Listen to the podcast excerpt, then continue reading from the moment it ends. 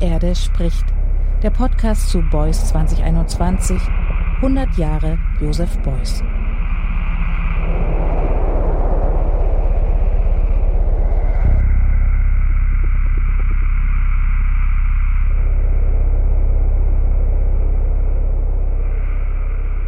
Welcome to a new episode of Die Erde spricht, The Earth is Speaking, the podcast on Beuys 2021 100 Years of Joseph Beuys. I'm Annegret Richter and I'm happy that you are joining us again. Social sculpture, the way that Beuys first imagined it, is in crisis. The aspiration of everybody to be an artist, combined with the omnipresence of social media in late capitalism, has led to a mutation of our societies. It seems to have led to a crisis of truth that calls into question the very foundations of these same societies. Vivian Caccuri, Rio de Janeiro based sound artist, has composed a sound piece for this episode that reflects on this idea. In conversation with philosophers, artists, and curators, she debates the question of how social sculpture has mutated at this historical moment. A moment where we see the rapid multiplication of artists and forms of communicating with the audience. Are social sculptures vulnerable to the crisis of truth and to the current lack of trust in institutions? Is social sculpture as subject to transformation as any other art form? Vivian Caccuri interviewed curators Jochen Volz and Thiago de Paula, philosopher Rodrigo Nunes, and artist Cibelle to find out. And she combined their statements with her own musical and sound compositions. Social Sculpture Mutated is the title of the piece you are about to hear. I wish you a revealing and inspiring listening experience with this work by Vivian Caccuri with compositions and themes by Tiago Lanis.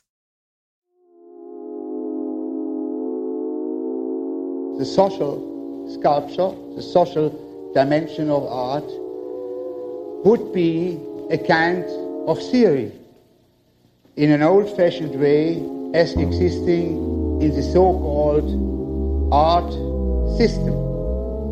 No, especially this was my aim during my life to break through the borders of the art system to reach the needs, the needs of everybody to participate and uh, to share in the element of creativity and work.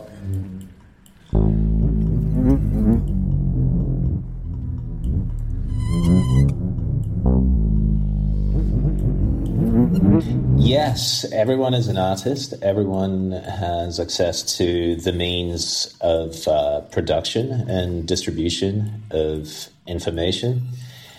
And it turns out that wasn't necessarily such a great thing as we originally thought.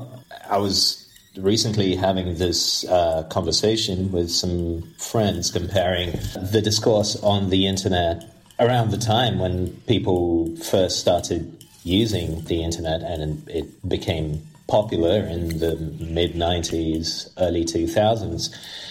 And the idea then was precisely that uh, the fact that everyone could produce uh, and distribute um, information meant that you could bypass the traditional gatekeepers, therefore, freedom of expression for everyone. And that has been true. It has had an effect in terms of bypassing uh, traditional gatekeepers like corporate media. On the other hand, what it has done is uh, it has created a level of meta gatekeeping, which is completely unique in the history of mankind. Now we we have platforms like Twitter, Facebook, and YouTube, which have an amount of power over the kind of information that people have access to that's completely unheard of. Our system the social sculpture.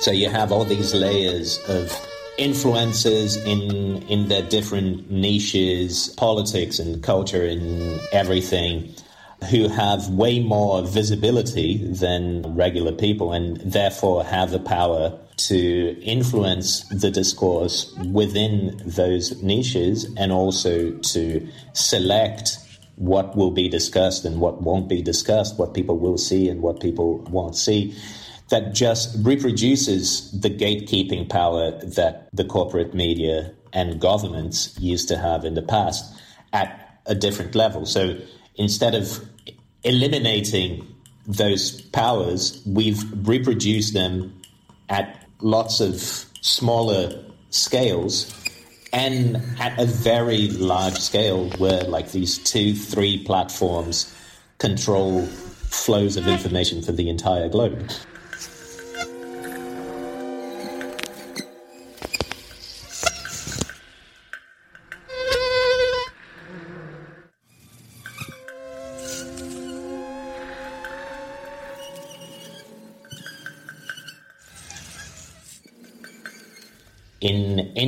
Age where supposedly everyone is an artist and everyone can speak their own truth, what we see is a bunch of people joining cults voluntarily every day on on the internet, the flat Earth society or the far right. You know what that has shown is that actually creativity is it's not about individual uh, self expression, it's always conditioned by the environments that people are in and the, the, the informational environment that they're exposed to. Something. There is something unrealized.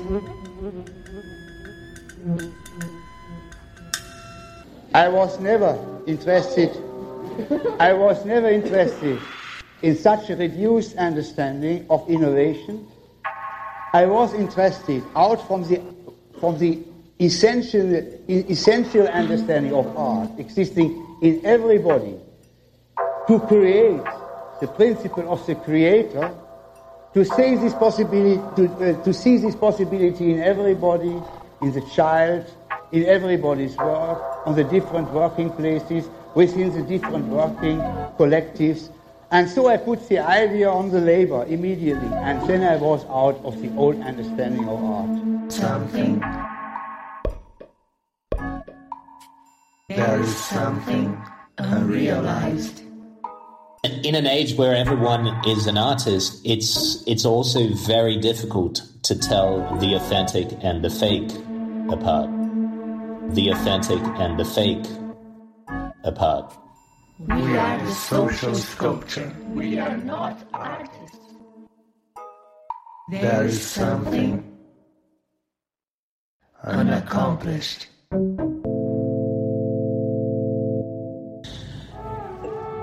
And I think there's there were two beliefs that died around this time. One was the progressive belief that the the arc to to quote Martin Luther King's famous sentence that Obama uh, liked quoting that the the arc of history bends towards justice, i.e., the idea, which is a very 18th century, 19th century idea, that humankind is always marching towards greater freedom. Nope. Some. Something. The other illusion, um, which we could describe, if the first one, the progressive illusion, was the the um, liberal illusion, the other illusion we could say is the radical illusion, which is the idea that every now and then uh, the people will rise up spontaneously, and if you if you only let them follow their own course, they will come up with something that is naturally and spontaneously much better than what we have now. But if you don't have water you can drink and air you can breathe, and you have to live behind high fences, and you can't find people to work for you who can afford to keep themselves healthy and clean, then why is that a society that you or anybody else wants to live in?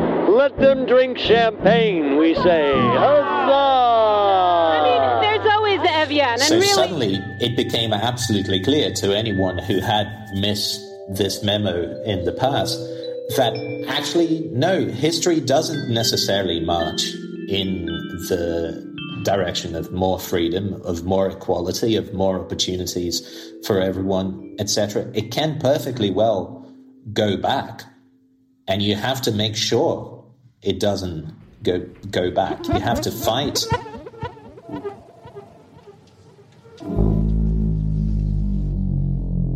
And you have to make sure it doesn't go go back. You have to fight. Go go back.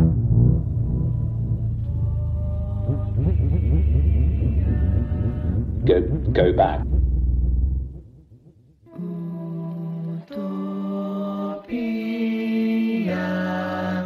Feel like sometimes instead of doing our own work, we're minding each other's business and trying to be super perfect. And I feel like this happens a lot on the left and queer scene is like, what is the most perfect left way to do something? No, but you're not being completely correct in your leftness or in your trans feminism. Like, Meanwhile, right wing people, they high five each other and they go on. They're not fighting about what is the best neo Nazi approach.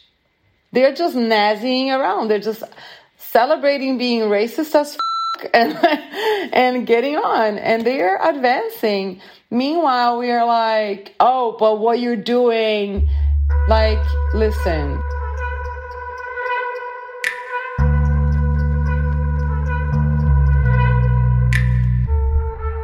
the element of equality where everybody can shape or should shape, should have the possibility to share in establishing from a direct understanding of democracy on the shape of the constitution in the different parts and manners existing in the different uh, uh, parts of the world with the different kinds of populations and abilities within the different uh, populations existing that this would lead very organically, very organically to the possibility to change the economic behavior and to change the economical laws, so to change the understanding of capital and, man, and, and money.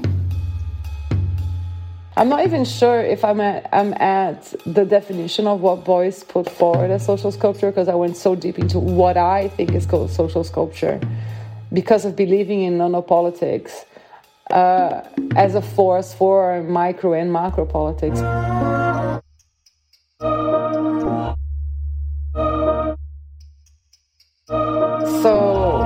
Whatever I can do through parasitizing social media to remind people and maybe to bring awareness, you know, in a spirit of horizontal role modeling in exercising live action critical thinking on the spot.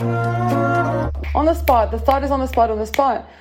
Uh, that at least maybe people are watching this, they can, by osmosis, if they don't know how to do exercise critical thinking. Yes, we change.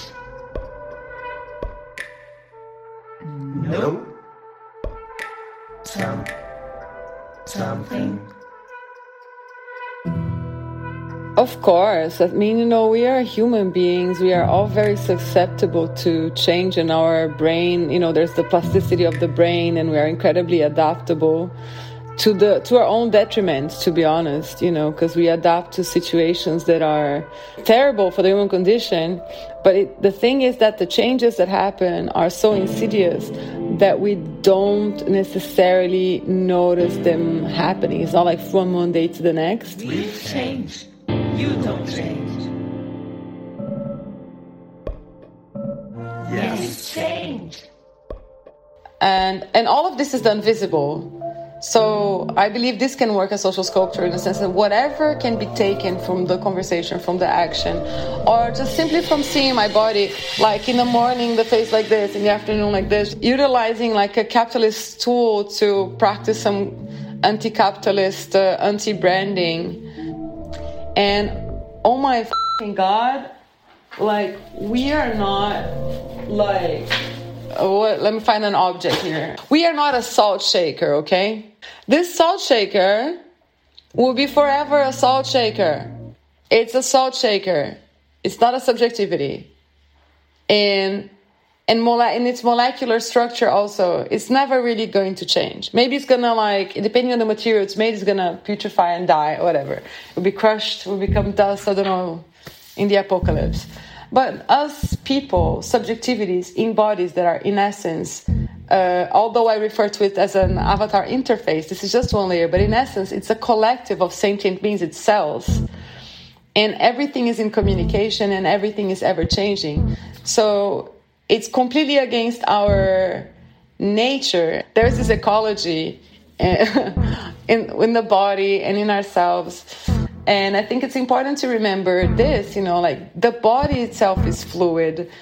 Like our expressions of gender, for example, are fluid. Mm-hmm. Our cultural expression, the languages, our brain is like a, a blank hard drive when we were born. Depending where you grew up, you acquired that culture, no matter the color of your skin or the shape of your face and the language. And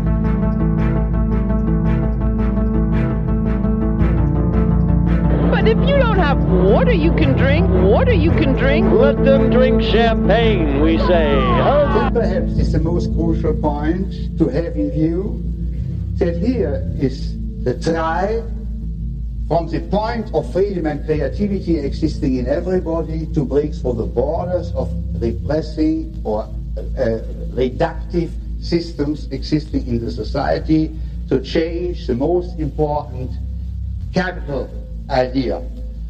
The idea of the head, the most important thing. So, from the monetarian point of view, the most important agents, where humankind could organize everybody's ability in a free and democratic way, is the essence of the understanding, of the large understanding, widener understanding of art.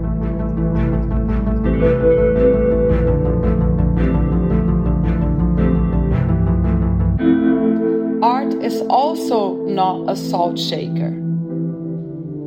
Making art is made by people that change, that grow. My body is changing, my mind is changing, my feelings are changing, my language is changing. Why, in the actual f- pardon my language, should I make the same ceramic piece over and over again in ceramic. like, why?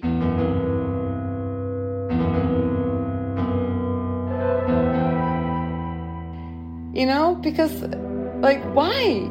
You keep on giving the same sort of drawing, the same line, the same little creamy bit of paint on the same little border.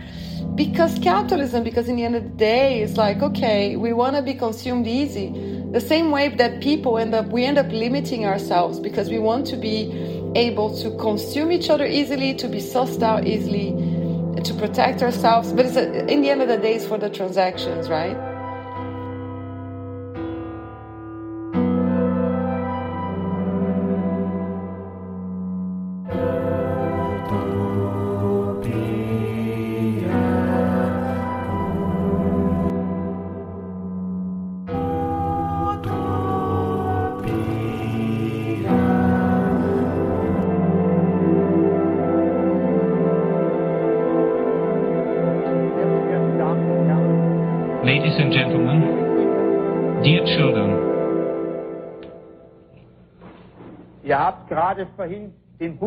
you have just seen Buddha, the friend of God and the friend of man, der sich entlassen möchte, to release something was wie eine neue Form what would be like a new form of art and could stand as Er such. würde sagen, es ist die soziale He would say it is social sculpture.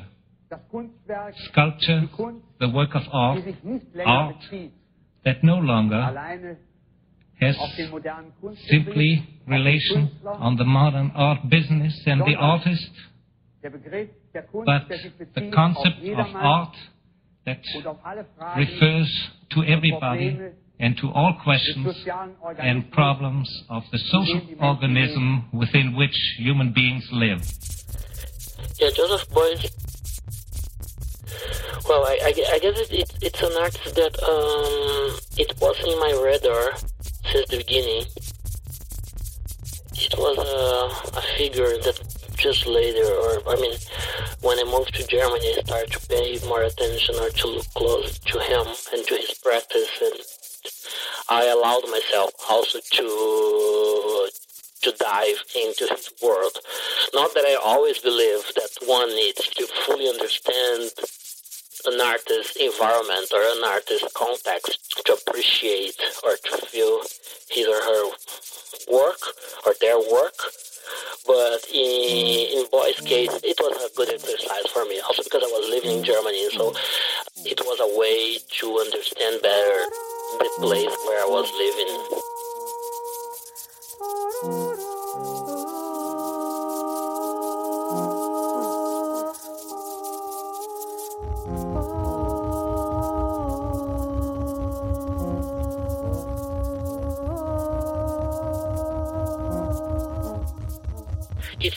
Pretty difficult to say or to answer whether artists can or cannot change society. Uh, there's something that sometimes comes before to my mind if society can change artists. You know, like I mean, the way uh, our world has changed in the past 40 years, or you can even say like 20 years. You know, the way uh, internet's all over the place, or the way we interact with like social media devices, and the way the digital became almost like a supreme being. Uh, so I mean, this changed society for real and for sure, and I wonder how that new possibilities of interaction or how this new support changed the artist. I, I, this is kind of like the main question in my mind now. Uh, whether, like, instead of thinking if artists can change society, now I'm really interested in understanding how the change in society has changed the artist, you know, has changed the artistic practice or artistic intentions, especially if you compare with the past 20 or 40 years. You know, I mean, I'm not here trying to look to any sort of uh, romantic perspective, but uh, how black artists managed to survive, black black and indigenous artists managed to survive in such uh, dangerous environment for a black person, for an indigenous person to live and to create.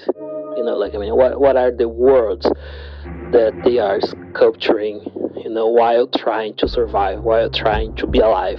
You know, in a certain sense, their work they're not only producing objects. You know, they're sculpturing possibilities of living in a world that's founded by violence, and when their body is, is basically a target. Erscheint Mensch als Künstler, als, als Schöpfer. What I find interesting about Joseph Beuys is that when he talks about politics, he talks about his art. You know, it's it, it's about this idea of to, to do a Gesamtkunstwerk, to do a total work of art, which means changing society. So I think it's very difficult to say when he became a politician. When he talks about politics, he talks about politics in a way that he wants politics to be part or become almost aesthetics. It's an aesthetic issue. That's very exciting, but it's also highly problematic when he talks about basis demo- democracy and he promotes a basis democracy. It's very exciting. But as we know from a historical point of view, it's not so straightforward. It's not so easy. You know, it, there are always hidden agendas in all basic basis, basis democracy movements.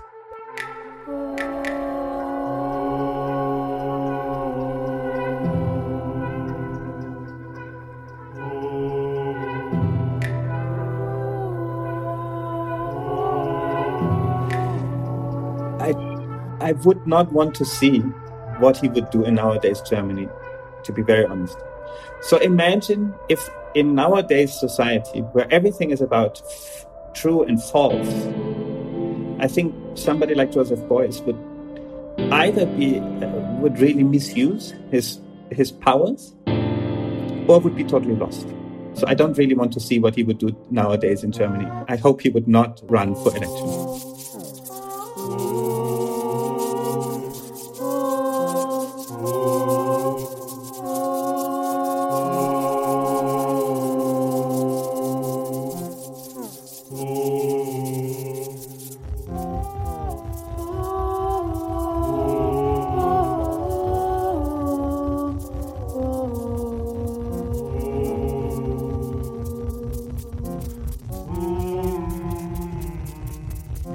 I don't know if he wanted to feel us, uh, make us feel sad, but there's something unrealized, unaccomplished in his work always, and that is somehow something sad, but it's also something beautiful because it does show, uh, you know, it show talks also about failure.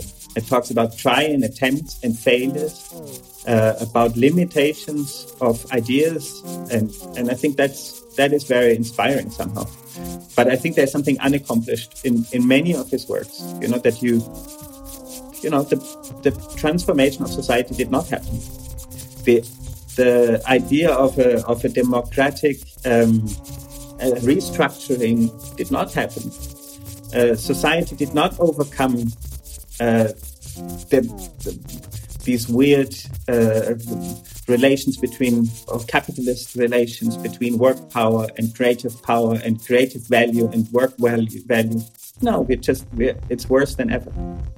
So actually that many of the points that he uh, that he addressed and that he criticized somehow are still unresolved or even you know it didn't move it didn't change it. So there's something unaccomplished and he did it with you know with a lot of force and very fiercely uh, in insisting on on on new ideas which or on questioning ideas or on debating uh, ideas. And the debates have been important then and they probably would be more important even today. But somehow they did not accomplish change as he probably hoped